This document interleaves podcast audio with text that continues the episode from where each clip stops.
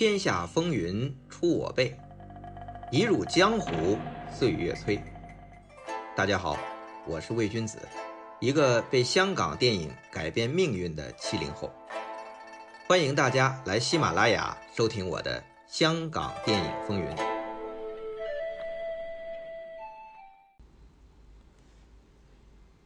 徐克四个导演联手分组补拍而成的《笑傲江湖》。上映后，票房在香港是达到一千六百多万，台湾也算成功。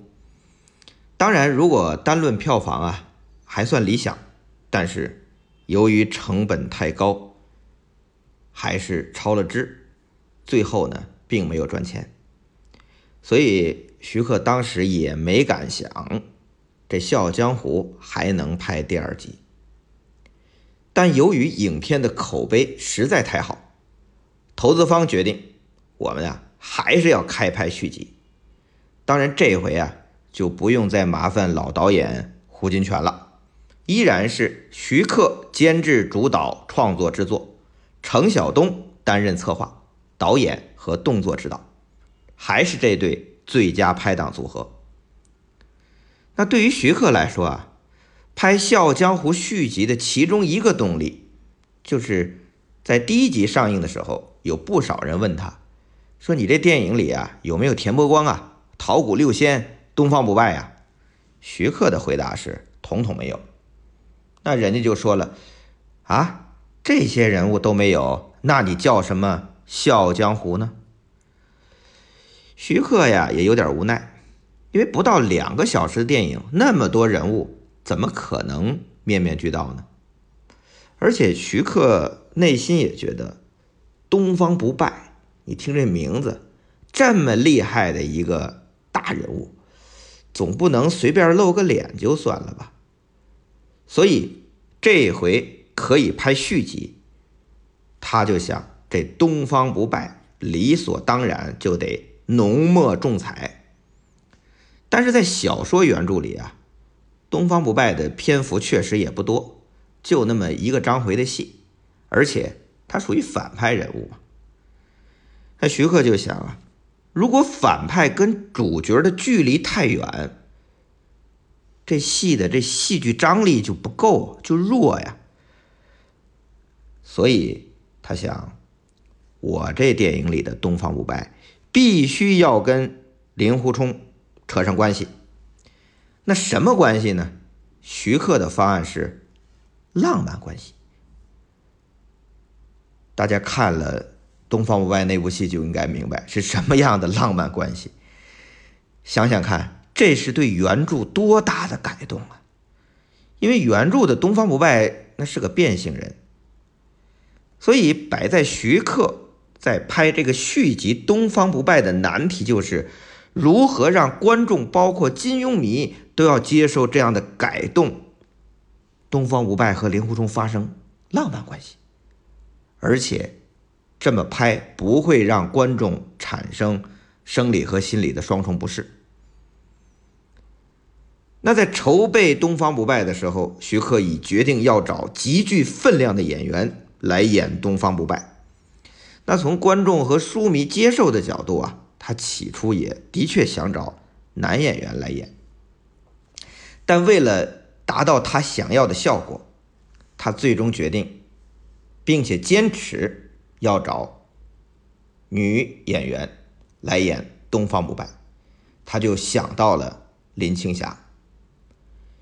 其实我们事后诸葛亮啊，我们去看徐克做东方不败这个剧本。东方不败和令狐冲发生浪漫关系。如果东方不败是男的演员演的，和男的令狐冲发生浪漫关系，我想，那不就变成春光乍泄了吗？所以，从大众的审美潮流来讲，让东方不败由女人来扮演，其实是符合主流审美的吧？那徐克为什么会想到林青霞呢？其实啊，是源于一个造型。当年徐克拍《新蜀山剑侠》时，有场戏是郑少秋饰演的丁隐跟血魔过招，结果这血魔就变成了一身红衣造型的林青霞。林青霞回忆说啊，拍完这个镜头，徐克就跟他讲，将来我要找你谈一部戏。那后来的《东方不败》也同样被徐克设计成了一个阴阳魔人，戏里的红衣造型也是一脉相承。但是这个时候啊，徐克想用林青霞来演东方不败，其实是遭到了所有人的反对，连原作者金庸。都苦苦相劝，还有徐克的好朋友黄沾，听说徐克要这么做，直接就说：“你怎么能找个大美女来演男人呢？”所以说，这时候的徐克那是要冒天下之大不韪。那他找林青霞，林青霞会答应吗？答案是林青霞二话不说，直接就同意了。按说演一个变性人。如果换了其他女演员，那没有不踌躇的，都得琢磨琢磨。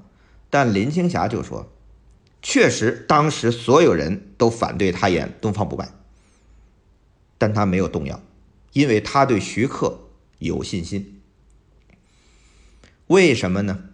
因为他们之间的渊源可是太深厚了。林青霞。”演出的徐克的第一部作品要追溯到一九八二年上映的《新蜀山剑侠》，这是林青霞第一次正式踏入香港影坛的作品。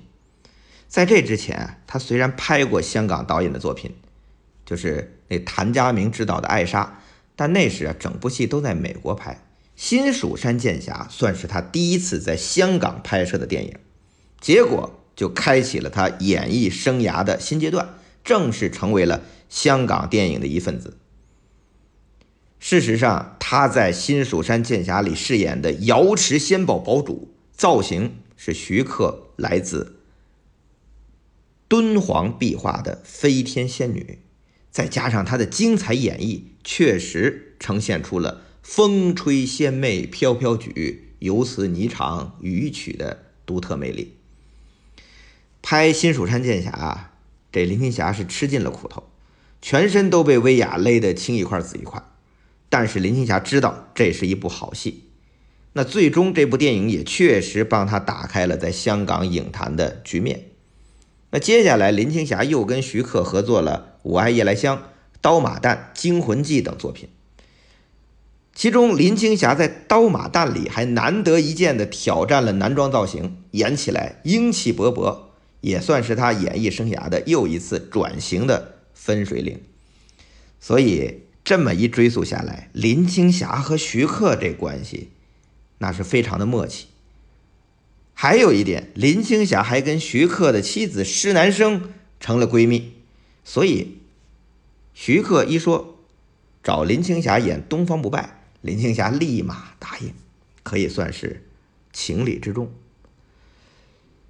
但答应归答应啊。怎么演呢？徐克给他的第一句话说：“金庸小说那原著你先不用看啊，看了反而影响你自己。”林青霞就没看，但是林青霞并没有消除其他的顾虑啊。他在开拍第一天就跟徐克讲：“我不知道怎么去演一个男人。”徐克怎么回答的呢？演男人啊，脖子要硬。林青霞稍加揣摩，茅塞顿开。他觉得脖子要硬这句话太对了，因为女人啊，确实这脖子会软一点。整部戏下来，林青霞就靠这一句话，就演出了徐克要的东方不败的效果。既然续集叫东方不败，那表示这个人物啊是毋需质疑的主角。但令狐冲作为这原著的主角，同样是不能含糊的。但是因为这第一集没赚钱嘛，所以第二集的成本自然也没有往上涨。但是第一集的口碑好，这演员们也不傻。他说：“你都开第二集了，这片酬肯定会加，但是成本没加呀，所以就只能用片酬相对不那么高的演员。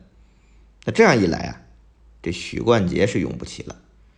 那徐克呢就决定用正在合作的李连杰演令狐冲。当时两个人啊正在给嘉禾拍《黄飞鸿》第二集《男儿当自强》。虽然说当时李连杰刚刚拍了徐克的《黄飞鸿》第一集啊，票房很不错，但是因为那时候啊他那个约被嘉禾签了，所以片酬啊还没有涨上来。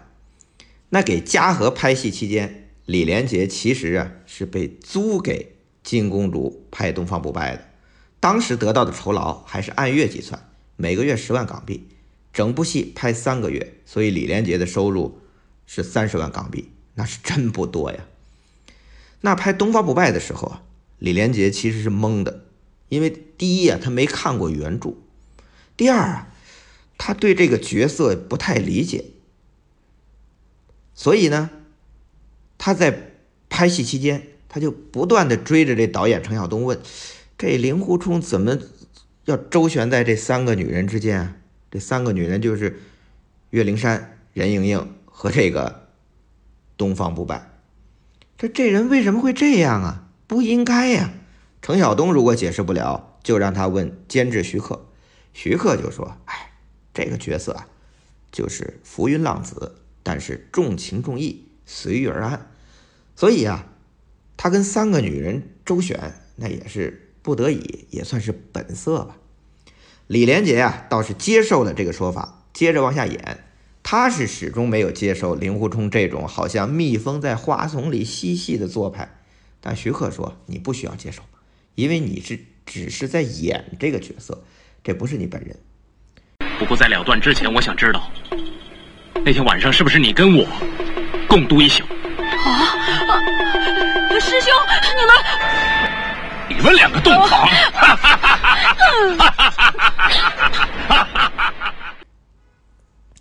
那这部戏演下来啊，李连杰是糊里糊涂，所以他后来提到东方不败的时候，他非常老实的承认，自己演的并不是很投入。至于这部电影后来获得这么大的成功，他也是表示啊不是很理解。但徐克是从始至终他都明白自己要拍的是什么。首先。东方不败这个人物要立住，比如造型。由于东方不败是野心家，而且与日本倭寇勾结，所以就设计带有日本风格的服饰。结果设计者张淑平就靠这部戏拿到了金像奖的最佳服装造型设计。那徐克呢，还很重视东方不败的出场，要求出场这架势要有舞台感，所以东方不败的每一个细节。都有精心的设计，既有江山如此多娇，引无数英雄竞折腰的豪情，又有吞并天下不择手段的野心，更有变性之后作为女人的妩媚风情，确实是武侠世界里前所未见的形象。而徐徐克的精心设计和林青霞的用心演绎，也让东方不败成为华语电影史上的。经典人物之一，那林青霞也凭这部戏再次提名了香港金像奖的最佳女主角。天下风云出我辈，一入江湖岁月催。黄图霸业谈笑中，不胜人生一场醉。虽然人物经典。但金庸对这样的魔改是很不满意。其实啊，金庸对他的小说改编成影视剧一直都很开明，比如拍电视剧，因为篇幅较长，相对可以忠实原著；但电影只有两个小时，必定会大幅修改。那金庸也理解这点，但就算他理解，他开明，对于徐克的这个魔改呀，还是超出了他的想象。那金庸最大的不满是什么呢？就是美化了东方不败，尤其让林青霞那么漂亮女人来演，怎么可能表现出东方不败未练《葵花宝典》自宫后那种阴阳怪气的扭曲性格呢？可是徐克的用意啊，他用林青霞演东方不败，是要用美貌作为反差去讽刺东方不败的野心和失常。但是啊，这部影片上映后，观众的态度是什么呢？他们也是觉得这个东方不败是被美化了。但是与金庸不同的是，观众接受这样的美化。那说到徐克啊，对东方不败的执念，除了东方不败这个人物，还有独孤九剑。因为第一集拍的很急促，没有表现出他真正想要的独孤九剑的招式，所以这次他就要求程晓东必须拍出独孤九剑的精髓。结果程晓东全部用土法炼钢去弄，什么意思啊？不用电脑特效，全部是土法的。比如用威亚吊着剑甩来甩去，甚至做了李连杰的手替。戏中有些令狐冲持剑出招的近景特写，那都是程晓东亲自做的。等到拍出整部戏啊，徐克一看素材，当即是鼓掌大叫：“这就对了，终于拍出独孤九剑了。”这个反应就跟《笑傲江湖》时黄沾做出沧海一声笑一样。那真是喜出望外呀！那总而言之啊，东方不败可以说是对之前武侠片的一次全面升级。除了动作场面和视听特效，这东方不败更有对武侠人物的全面颠覆。尤其那种浪漫奇情的刻画，也是被发挥到淋漓尽致。这是徐克和程晓东在《倩女幽魂》之后。又一次最佳的合作，但话说回来啊，东方不败在上映前，大家的期待没有那么高。首先，李连杰是刚凭《黄飞鸿》第一集重新走红，还不是后来港片那种卖座的保证，那还不是功夫皇帝呢。林青霞当时在香港影坛虽然发展了十年，但是号召力啊一直也没说有多强。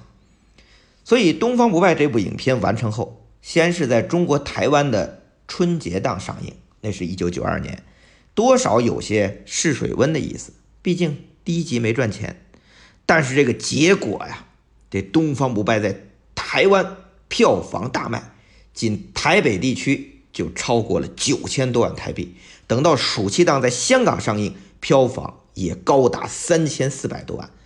成为当年香港年度票房第八名，而在韩国影片的首尔观影人次高达四十万，位居年度首尔观影人次第八名。所以这部戏可谓在亚洲范围内获得了巨大成功。那《东方不败》不仅震撼了亚洲观众，同样也让许多业内人士瞠目结舌，其中就包括王晶导演。他曾经在他的自传里边回忆，他说：“东方不败在香港上映之前，他正在筹备，要准备拍《鹿鼎记》，因为这个戏有周星驰，喜剧文戏他都不担心，但对这部戏的动作场面他是心里没底的。这个时候他已经听说啊，东方不败在中国台湾地区春节档上映的时候破了记录。”他出于好奇，就打电话去香港的电影工作室，问石南生能否借拷贝看一看。得到同意后啊，就一个人去电影工作室看片。王晶说，当时啊，他本来想看一遍就走，结果他在电影工作室待了四个小时，因为他形容当时的感受就是看了十分钟，已经头皮发麻、遍体生寒，脑子里只有四个字：劲道飞起。所以啊，他不惜花很长时间把部分场面每隔胶片重看一遍。回去路上，他就有个想法：我这《鹿鼎记》的动作场面也要拍出这样的水平。但是怎么做到呢？所以第二天，王晶就去找程晓东去谈：“你帮我做这部戏的动作导演吧。”那对王晶来说，他对东方不败其中一个最佩服的地方。就是程晓东打造的动作特技，一如先前与徐克合作《倩女幽魂》系列，程晓东呢继续用他擅长的土法炼钢，打造令人震撼的这种土法的特技的效果。比如东方不败发招，他这一发招，华山派弟子的反应是体内爆出鲜血。这血是怎么来的？其实啊，就是把红色的碎布藏在衣服里，再结合快速剪辑，让观众以为是喷血，其实扯出来的都是碎布。还有东方不败的这绣花针，程晓东只花了十块八块买些，真是普通的针线回来，配合他的动作设计，就变成了触目惊心的杀人武器，也算是拍出了《葵花宝典》里的武功精髓。还有一个视觉奇观，就是人我行的翻云手，能把地面掀起来。这怎么做的呢？那是用一些泡沫垫做成地面，再铺一座台子。实拍的时候，镜头外的工作人员用威亚拉起来，就能表现这吸星大法的威力。所以说，当时的香港电影不需要、不依赖电脑特效。却能打造比电脑特效更天马行空的创意。那个时候，香港的动作指导那设计、那想象力、那创造力，可以说是前无古人，可能也是后无来者了。换衣裳，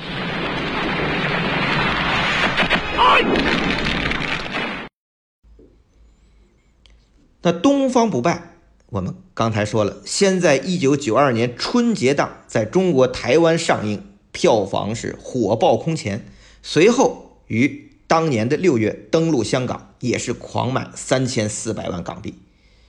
那在一九九二年，除了《东方不败》，徐克还有两部电影上映，同样创造了票房狂潮，并且成为了范本，被整个港台电影界跟风模仿。